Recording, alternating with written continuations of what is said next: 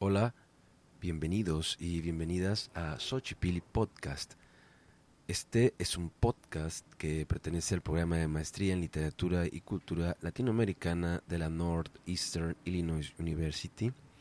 Mi nombre es Pedro Pablo Marín y en esta ocasión tuvimos de invitada a la académica, la doctora Gabriela Huitrón Vera, con la cual tuvimos una conversación en donde tocamos tópicos acerca de la importancia de la literatura, la migración, masculinidad hegemónica, poesía, cómic e identidad. Agradecemos al Instituto Cervantes por el espacio de grabación y no se olviden de visitar su página web chicago.cervantes.es en donde pueden consultar el programa cultural y de cursos para el 2023. Sin más que agregar, los dejo con el episodio.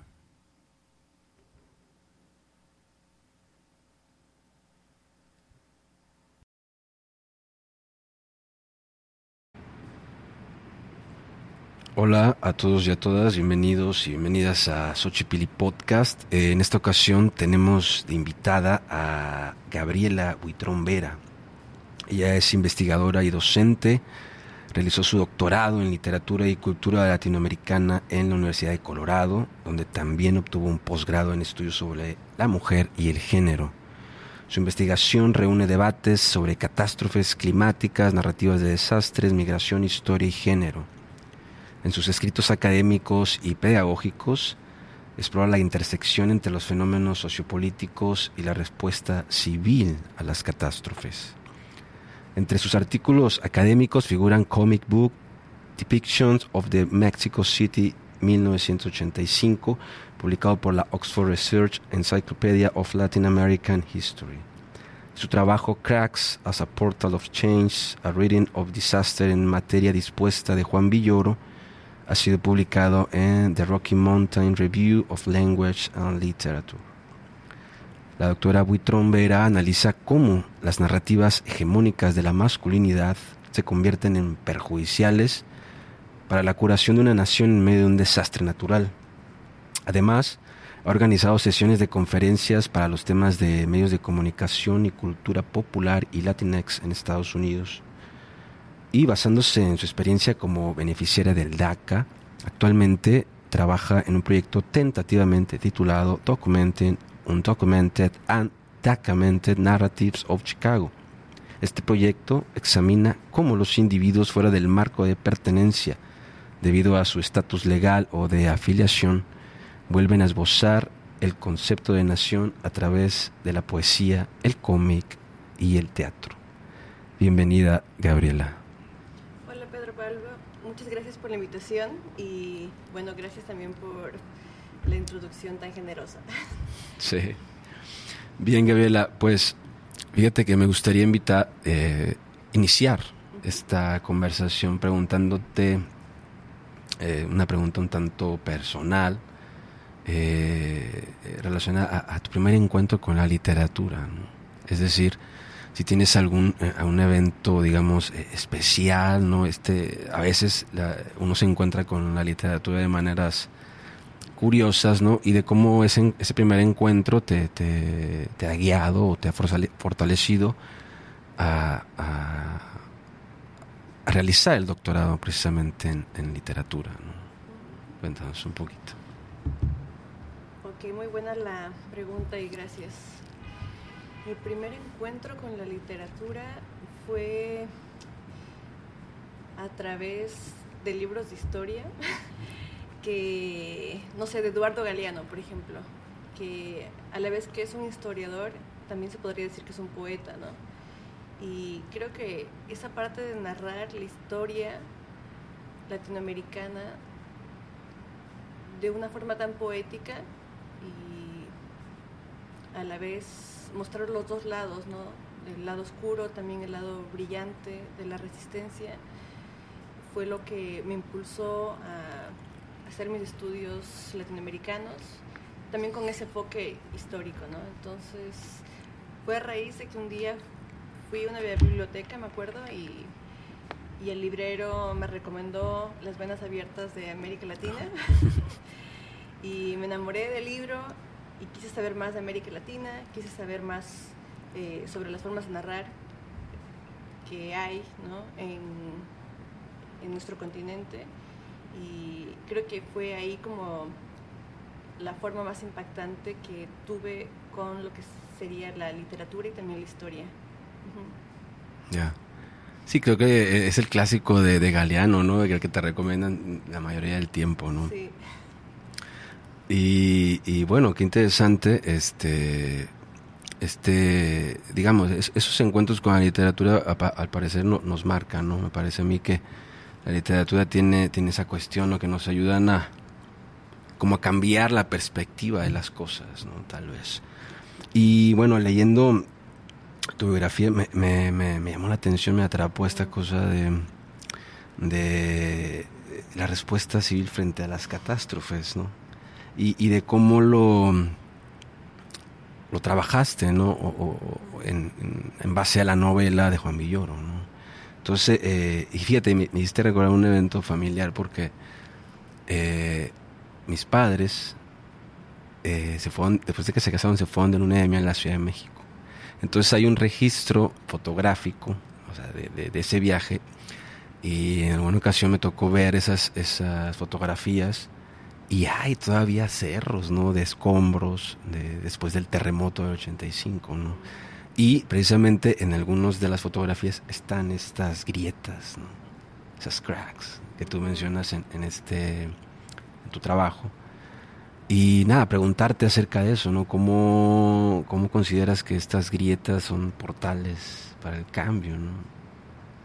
Oh, bueno, qué, qué experiencia la de tus padres, ¿no? Y bueno, la de casi muchos mexicanos que estuvieron eh, antes, bueno, han dicho, en el día del terremoto o después del terremoto.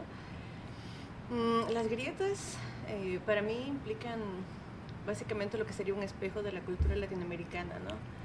porque es como cuando ves en el concreto, de repente como que la naturaleza surge, a pesar de que el concreto se haya puesto ahí, ¿no? Entonces hay la cultura también de resistencia, también la cultura de que no se olvida, ¿no? A pesar de las narrativas que las han creado ¿no? los hombres blancos hegemónicos de la nación, pero la cultura oral también nos ayuda como que a recordar ¿no? La memoria, ¿no? la memoria histórica, la memoria... Eh, a mí me gusta utilizar mucho la palabra historia, por ejemplo, porque en inglés eh, hay dos formas, ¿no? History and story. Y history es como la materia en inglés y story es como la historia oral, ¿no? Y creo que en América Latina se funciona esas dos cosas, ¿no? Entonces, las grietas es eso, fusionar las dos cosas, como la historia que no se cuenta, la historia que también eh, leemos en los libros de historia, la historia, digamos, hegemónica. Entonces, las grietas o el cataclismo, ¿no? También nos ayuda como a repensar las cosas. Con el mismo COVID, ¿no? Pudimos yeah. ver okay, cómo nosotros podíamos eh, ver otras facetas de la comunidad, también podíamos ver eh, qué funcionaba, qué no, y en realidad como que nos ayudó a repensar cómo estábamos interactuando con nuestros prójimos, ¿no? Sí, me, me eh, está a veces que hay como hierbitas que, que salen, ¿no? Entre el concreto, uh -huh. ¿no? Está como, claro, ¿no? La, la, la grieta, ¿no? Como portal de, del cambio o de manifestación de vida. Este, y bueno, ¿tú crees también, piensas o, o, o ves la literatura es eso también? Eh, como una especie de, florecita ahí o algo. Eh, la literatura es una pregunta muy cargada. Para mí, en específico, sería como eh, tratar de retratar ¿no? Una realidad, pero también obviamente utilizando lo mágico, lo ficcionando ¿no? sobre aquello y también poniendo nuevas alternativas, nuevas futuridades. Eso es lo bello de la literatura, ¿no? que también nos ayuda como a repensar cómo podría ser nuevos mundos. Ya. Y bueno, para seguir con Villoro, este, ya ves que en 2017 eh, se presentó otro otro evento, otro sismo, ¿no? Y estaba eh, en, investigación y descubrí un poema que escribió Villoro precisamente para eh, dentro de su columna del, Reforma. Entonces, si me permite voy a leer un fragmento. Se llama Puño en Alto, ¿no? Sí, sí, sí, lo conoces, ¿no? Sí. Sí, Puño en Alto. Entonces traje un fragmento, ¿no? Para, para, para leerlo. Y dice, otra vez llegaste tarde. Estás vivo por impuntual, por no asistir a la cita, que a las 13.14 te había dado la muerte, 32 años después de la otra cita, a la que tampoco llegaste a tiempo. Eres la víctima omitida, el edificio se cimbró y no viste pasar la vida ante tus ojos como sucede en las películas. Te dolió una parte del cuerpo que no sabías que, que existía, a piel de la memoria que no traía escenas de tu vida, sino el animal que oye crujir a la materia. También el agua recordó lo que fue cuando era dueña de este sitio. Tembló en los ríos, tembló en las casas que inventamos en los ríos, recogiste los libros de otro tiempo, el que fuiste hace mucho antes de esas páginas. Dice, te dolió una parte del cuerpo que no sabías que existía, eh, sino el animal que yo crujía la materia. Y nada, a partir de este poema me, me quedé, a ver qué, qué, te iba a preguntar, este, en base a esto. Y bueno, una pregunta, eh, pues al parecer muy obvia es, este, ¿cómo, ¿cómo trabajas este concepto de masculinidad hegemónica, no? Al menos eh, en ese trabajo. Y, nada, que nos comentes un poco este, esta, este abordaje que tú haces, ¿no? Bueno, retomando el poema que estabas leyendo, eh, mencionan a cada rato como ese tiempo cíclico. Que ya eh, no sé, filósofos han mencionado sobre eso, ¿no? Nietzsche, también varios pensadores de la India en la actualidad. Y creo que eso pasa también, o sea, no solamente con, digamos, en el caso del poema, ¿no? El tiempo cíclico, sino que el tiempo de la catástrofe, el tiempo del desastre, también es algo que es recurrente en América Latina, ¿no? Por ejemplo, estoy pensando más en lo que serían las dictaduras latinoamericanas, ¿no? O las extremas derechas, o las revoluciones, ¿no? Entonces siempre vemos como los dos lados, los dos lados de la historia. Mm, y dentro de eso, digamos, de las dictaduras latinoamericanas, lo que vemos ahí es una masculinidad, ¿no? Una masculinidad del patriarcado eh, que se está tratando de imponer ante lo natural, ¿no? que sería, por ejemplo, eh, los pueblos indígenas, eh, pueblos eh, que quieren su propia autonomía, gente que tiene diferentes concepciones de género, etc. Entonces, lo veo más cercano, digamos, la masculinidad rígida como más, diría yo, cerca de lo que sería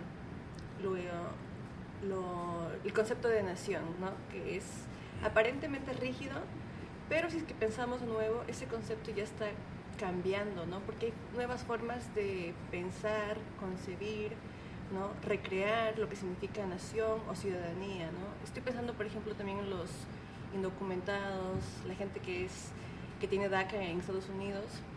Hay nuevas formas de repensar, de actuar y de también eh, concebir, digamos, lo que significa una casa.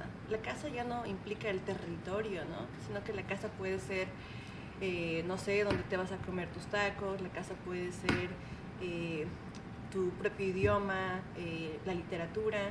Entonces, formas, la literatura te ayuda a pensar en esas formas no tan rígidas de cómo se concibe una nación y cómo se expresa día a día lo que significa ser ciudadano eh, versus cuando pensamos en el concepto de nación que está más eh, cercano a lo que es una masculinidad rígida, como lo menciona en el artículo, estoy pensando en cosas que en realidad ahorita están en decadencia, ¿no? Y, y la gente está cuestionándose, como, ¿es esto en realidad algo tan rígido como lo pensábamos o hay una movilidad, hay un tipo de cambio?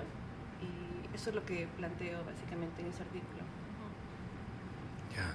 Y, pregunta, y también, por ejemplo, esta, este cambio, esta especie de, o sea, lo contrario al, al, a lo rígido, lo que vendría siendo, ah, claro, como lo mencionas, el cambio, el flujo, el, replantearse, esto eh, lo, tocas como asociado a lo femenino eh, o, no, no, lo abordas desde ese punto?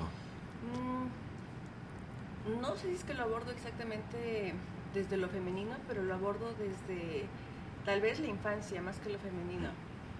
Porque ya al ser adultos, ¿no?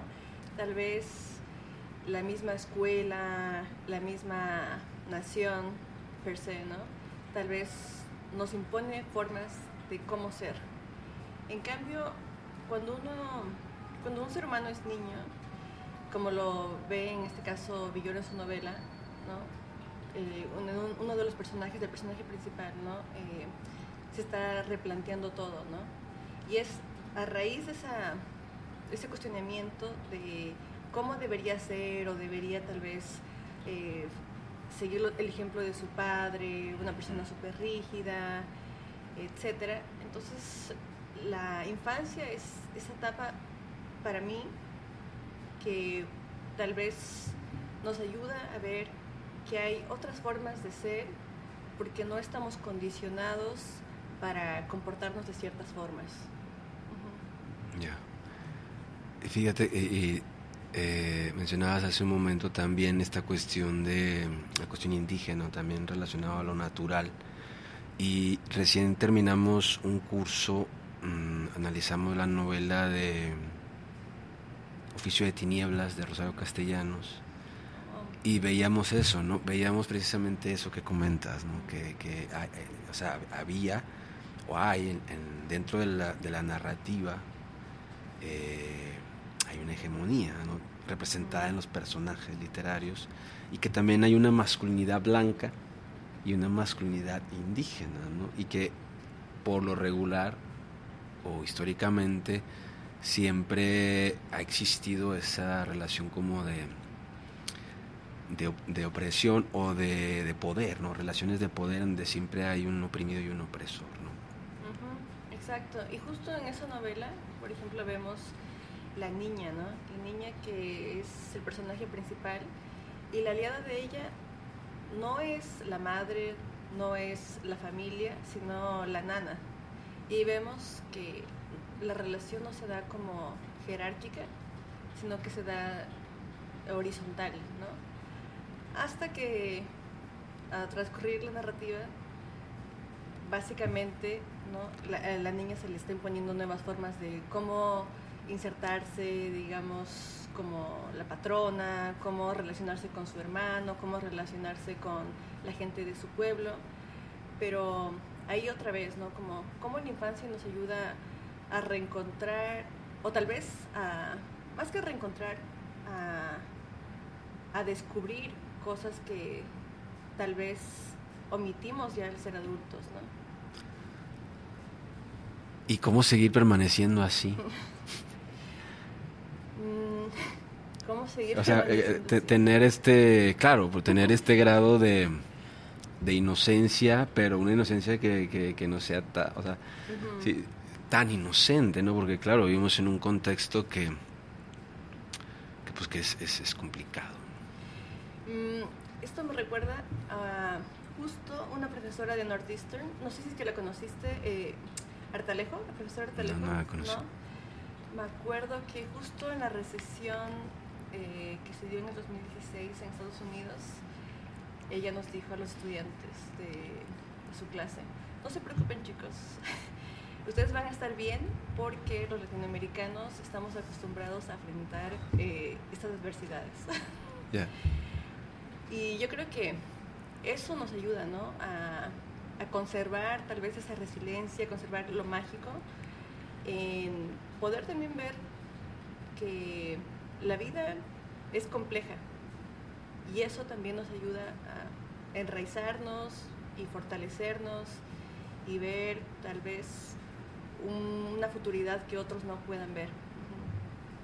Claro, ver esa, e, esa, esa, infancia tal vez como, como muy plástica, ¿no? que tiene esta plasticidad de, incluso cuando se presenta alguna adversidad, como lo comentas, incluso ahora, por ejemplo, en, lo más reciente que pasó del COVID, eh, claro, mantener, a ver, se vio, ¿no? O sea, nos mantenían siempre como con un bombardeo eh, de esto es lo que hay que hacer, esto y esto y esto.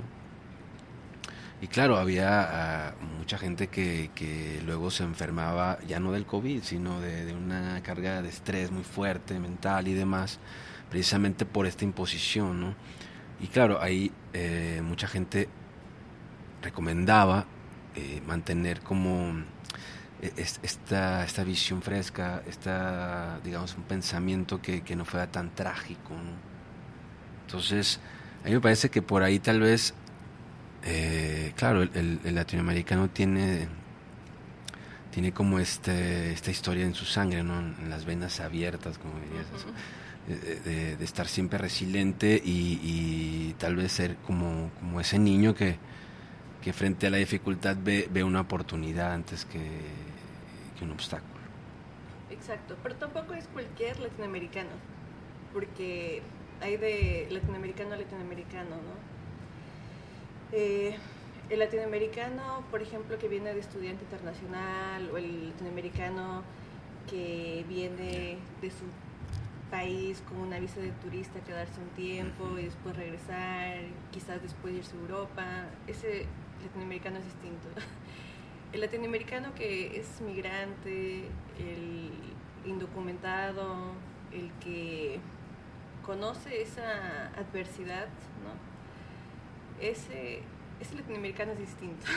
Sí. Sí. Sí, no, estoy, estoy de acuerdo contigo. Me parece que ya desde, desde, desde el inicio de su peregrinar o desde su migración eh, eh, eh, es, es otra dinámica, ¿no? Y lo sabemos, lo sabemos por un montón de historias. Y bueno, en ese sentido, ¿cómo es que, por ejemplo, se esboza ese, ese, eh, ese concepto de nación de nuevo, ¿no?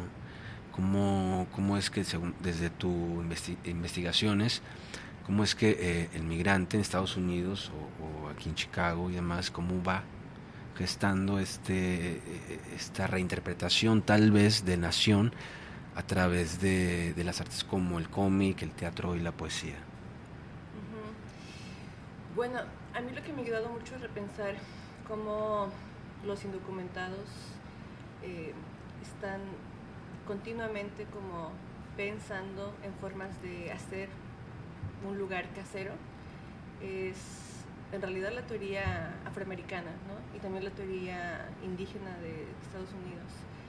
En especial hay una escritora de Ohio, una profesora excelente que se llama Corita Mitchell, y ella tiene un libro que, donde ella básicamente eh, habla sobre la homemade citizenship, básicamente la ciudadanía casera, ¿no? Y ella dice cómo los afroamericanos, en el caso de, de la gente que está más cercano a ella, ¿no? Ella es una afroamericana, están continuamente eh, reinventando lo que es una ciudadanía, ya que el país les niega continuamente eh, la ciudadanía que ellos tienen. Entonces eso me ha hecho pensar mucho. Eh, lastimosamente, yo no he encontrado eso en, teóricos eh, o académicos latinoamericanos o latinx en la academia hasta el momento. He tratado de buscar, pero lo único que me he encontrado es a muchos teóricos afros y a muchos teóricos también eh, indígenas que han propuesto estos tipos de temas, ¿no? Cómo se hace una ciudadanía casera. Y tal vez no lo tengo que ver de una forma tan negativa, me ayuda a ver cómo, digamos, la alianza de otro tipo de sectores, ¿no? Puede ser el sector afro, puede ser el sector indígena, puede ser, ser el sector de disabilities, también está contribuyendo a una conversación de cómo se puede hacer eh, o cómo se puede tener una pertenencia dentro de Estados Unidos a pesar de que, digamos, la institución no nos, no nos diga detalladamente o con un papel, aquí está tu green card o fíjate que estamos legalizando de una forma eh, burocrática, sino que hay otras formas más informales que tal vez son mucho más valiosas que esas formales de las que estamos buscando. Sí, interesante porque eh, me parece que, que apunta a un lugar de, del ser, hablando filosóficamente, o de la existencia, ¿no? o de estos vínculos eh, familiares. ¿no? Eh, me parece que apunta a, claro, una apropiación, ¿no? Hay, como esta, hay una frase que no soy ni de aquí ni de allá, ¿no? Esta especie de crisis. Sí, ándale, exacto, ¿no? Y fíjate que eh, también tuvimos, eh, no recuerdo, a, un estudiante que, un compañero de la maestría, hace tiempo, y comentaba precisamente eso, ¿no? Que, por ejemplo, sus estudiantes al momento de hacer la encuesta y de llenar la, la casilla de la de la eniticidad, este, eh, no sabían qué poner, ¿no? O sea, no sabían este, que, que si eran hispanos, latinos, o porque, claro, existía como eh, eh, sus padres pues viven aquí, pero no son de aquí, no, no, tienen papel, no son... Le Hay como esta especie de... que el papel determina de alguna manera la identidad. Exacto. Es una forma súper colonial, ¿no? De encasillar.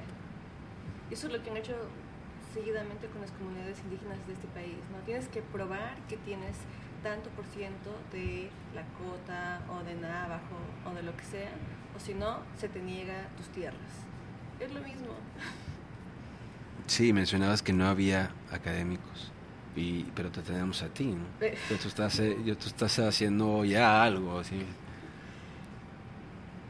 Eh, bueno, espero que otros también estén haciendo No, eso sería demasiado, demasiado peso, pero espero contribuir con la conversación, ¿no? Estoy segura de que tal vez hay algunos académicos que estén escribiendo en este momento y ojalá yo pueda leer sus ensayos, sus libros al respecto, pero sí, ojalá que, surja eso pronto en Estados Unidos. Porque también lo que veo es que los estudios latinoamericanos o Latinx ahora son abordados mucho desde el lado del cono sur, ¿no? A veces ni siquiera se toma en cuenta México. Y lo que sí me doy cuenta es que México ha sido como relegado a eh, los estudios históricos de Estados Unidos. Pero eso no es como algo al azar. Es porque a través de la historia se está dominando quién es el triunfador y quién no. Entonces, por eso México tiene mucho poder, pero dentro de lo que sería estudios históricos de Estados Unidos. Y vemos que muchos de esos historiadores son también estadounidenses. Entonces tenemos que cambiar como ese paradigma, ¿no? Con ojalá nuevos académicos que también ayuden como a ver otro lado del que posiblemente otros no puedan o no han querido ver, ¿no? Claro, siempre hay esta cosa de, de, la historia de los vencedores y la historia de los vencidos, ¿no? Como la historia oficial y la historia que, que, bueno, que se queda ahí, ¿no? Y es, es, me parece que ahí también eh, reside también uno de, de los problemas críticos, ¿no? Y bueno, Gabriela, eh, regresaste a Chicago, cuéntanos, ¿de, dónde, de dónde vienes? ¿Cómo, cómo fue? Este, háblanos un poquito acerca de, digo, este movimiento, esta migración interna dentro de Estados Unidos, ¿no? Esta movilidad, ¿no? Me parece que, que estás eh, en la infancia también, ¿no? En esta cosa de moverte de aquí y de allá. Sí, bueno, yo soy de Ecuador y vine aquí a Chicago con toda mi familia a los 13 años y estuve aquí en Chicago hasta los 25 y después decidí eh, formar, eh, bueno, más bien dicho, eh, retomar mis estudios graduados y me decidí por la Universidad de Colorado. Y ahí tuve que viajar, después de terminar mis estudios de posgrado allá, me salió trabajo justo a medio de la pandemia en Nueva York, en un lugar que no conocía y se volvió como un cuento de terror de Stephen King. Eh, pero también fue algo que me ayudó mucho a revalorar Chicago, porque gracias a, a todo en realidad he podido regresar donde está mi familia, donde están mis amigos, eh, donde ahora considero que están mis raíces. Entonces, esta, como, este punto de reencuentro con todo eso eh, me ha hecho revalorar ¿no? Eh, todo lo que tengo aquí en esta ciudad. que También la comunidad hispana es tan grande en Chicago, por ejemplo. Eso me fascina. Me fascina estar cerca de lugares como, no sé, el Instituto Cervantes, que también tiene esta cantidad de libros, por ejemplo, que son en español y no en cualquier lugar. En Estados Unidos te puedes encontrar con algo de esta magnitud, ¿no? Entonces, valoro mucho estar aquí. De regreso a la ciudad de los vientos. Sí. Muy bien. ¿Y qué, qué, te gusta más, Chicago o Nueva York? Obviamente Chicago. Muy bien, Gabriela. Este, voy a, voy a leer otro fragmento, si te parece, de, de Puño en Alto de Villoro y, comentamos. Ya, claro. Dice, ¿tienes el valor de tener miedo? No sabes qué hacer, pero haces algo. No fundaste la ciudad ni la defendiste de invasores. Eres, si acaso, un pordiosero de la historia, el que recoge desperdicios después de la tragedia, el que acomoda ladrillos, junta piedras, encuentra un peine, dos zapatos que no hacen juego, una cartera con fotografías, el que ordena partes sueltas, trozos de trozos, restos, solo restos, lo que cabe en las manos.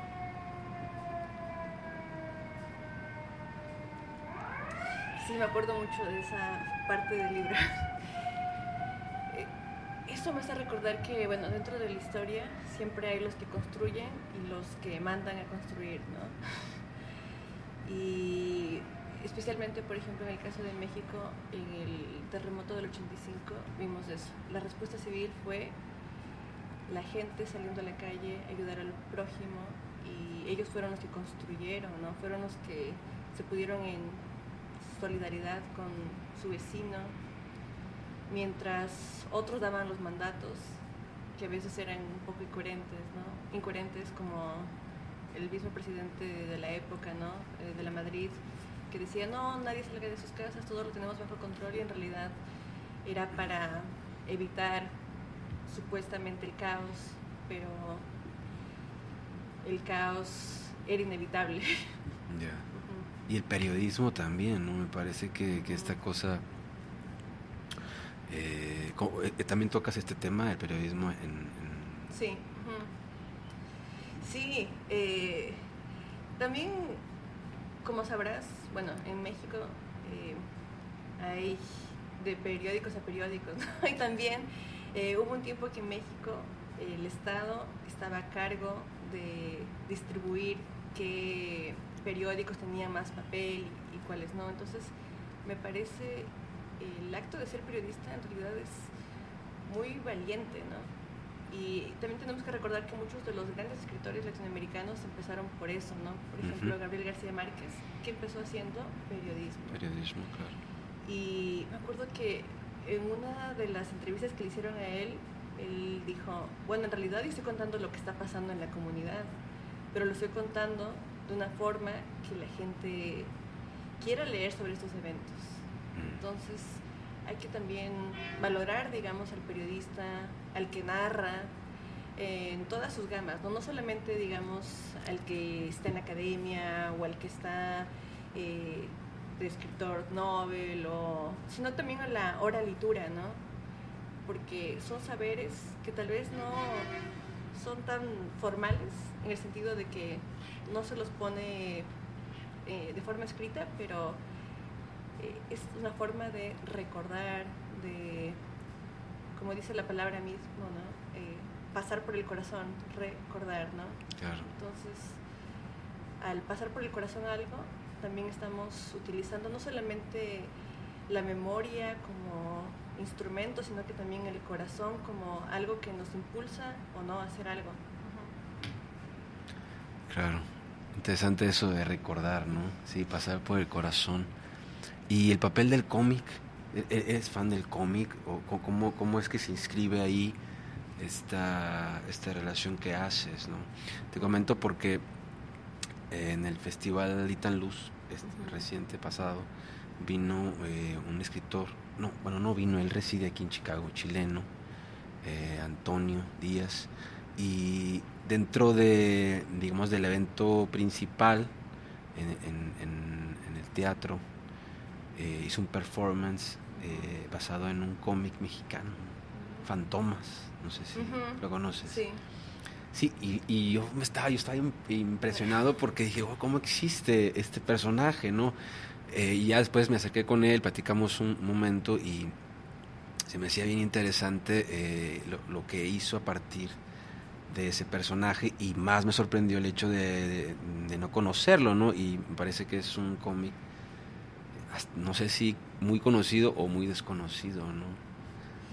Eh, yo creo que la relación del cómic y el latinoamericano varía, depende de la época. Eh, bueno, como yo soy de Ecuador, por ejemplo, el cómic que más se leía en ese entonces, en los 80s, 90s, era Condorito de Chile y también Mafalda, que es de Argentina. Y también llegaban cosas como la familia Burrón, ¿no? Eh, los supermachos, etc. Pero también era gracias a que había kioscos en las esquinas. Y esa tradición se está perdiendo o ya se ha perdido en algunos países. Eh, el año pasado tuve la oportunidad de ir a mi país después de 23 años y lo que me sorprendió es que no había en kioscos. Ya. Eran estos que, que, te llegaban los números por entrega, ¿no? O sea, era como ibas cada semana y era un número distinto, ¿no? Y el señor ya te conocía y te decía, ah, te toca tal y todo, y ya no hay esa tradición. Y creo que eh, mucha gente tal vez piensa que el cómic eh, es como muy cultura popular, pero en realidad, a pesar de que lo sea, tenemos que mirar el cómic como algo que introduce al niño a la lectura. Y eso está ahí, el gran valor del cómic, ¿no? Porque si es que tú le vas a decir al niño, ok, ¿sabes qué? Ahorita te doy el Quijote. Ocho años, obviamente el niño no, va a decir, odio la lectura. Pero en cambio, si le das algo que va a disfrutar, que te va a pedir, oye, tráeme el otro, eh, necesito más de estos cómics. Obviamente, o sea, estás inculcándole al niño, ok, quiero seguir aprendiendo, quiero seguir leyendo, pero tienes que hacerlo de una forma que el niño le interese, no con cosas que tal vez van a llegar, pero a su etapa. Ya. Sí, yo me acuerdo que, bueno, en mi caso tampoco, yo, yo no tengo ese recuerdo, realmente de niño no. Eh, no iba a los kioscos. Eh, ya fui de grande, pues sobre todo como empezaban a salir los, los eh, las, colecciones de gredos, que íbamos cada semana los compañeros de, la facultad y ya llegó este, y llegó Platón y Nietzsche y Candy, era como eso. Luego fueron tan famosos que los cancelaron, ¿no? Sí, nos cancelaron.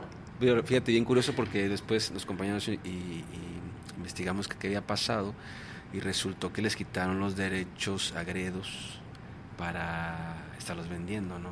Y entonces se una, los, los, reimprimieron en México eh, y luego los sacaron más caros y, después el objetivo era que toda esa biblioteca de filosofía, esa colección, la tuviera más eh, muchas personas, no era accesible también en los precios, luego subió mucho el precio y demás, entonces como que hubo irregularidades ahí, ¿no? Precisamente por lo que comentas, ¿no? Siempre como que está esta esta cosa, este mantener como poner un muro en cuanto al acceso a la, a la lectura y, claro, bueno, esto es, sabes que siempre, siempre, este también se escuchó en el episodio pasado. Esta, bueno, ya va a ser parte de, la conversación, ¿no? Sí, ya va a ser parte del podcast. Bien, Gabriela, pues eh, por parte de Xochipili te agradecemos que hayas aceptado la invitación. No, no, muchas gracias a ustedes, en verdad. Eh, gracias a ti, gracias al Instituto Cervantes, eh, me encantó el podcast y la conversación estuvo súper amena. Sí, yo creo que eh, igual y te podemos invitar en una segunda ocasión y para que nos sigas eh, actualizando acerca de cómo va tu, investigación y tener otra conversación. Bien, agradecemos por último al Instituto Cervantes por el espacio y no dejen de visitar chicago.cervantes.es en donde encontrarán todo el programa cultural que ofrece el instituto. Eh, una vez más, eh, gracias a Gabriela Huitrón por acompañarnos en este episodio. Esto fue Xochipilli Podcast. Chao.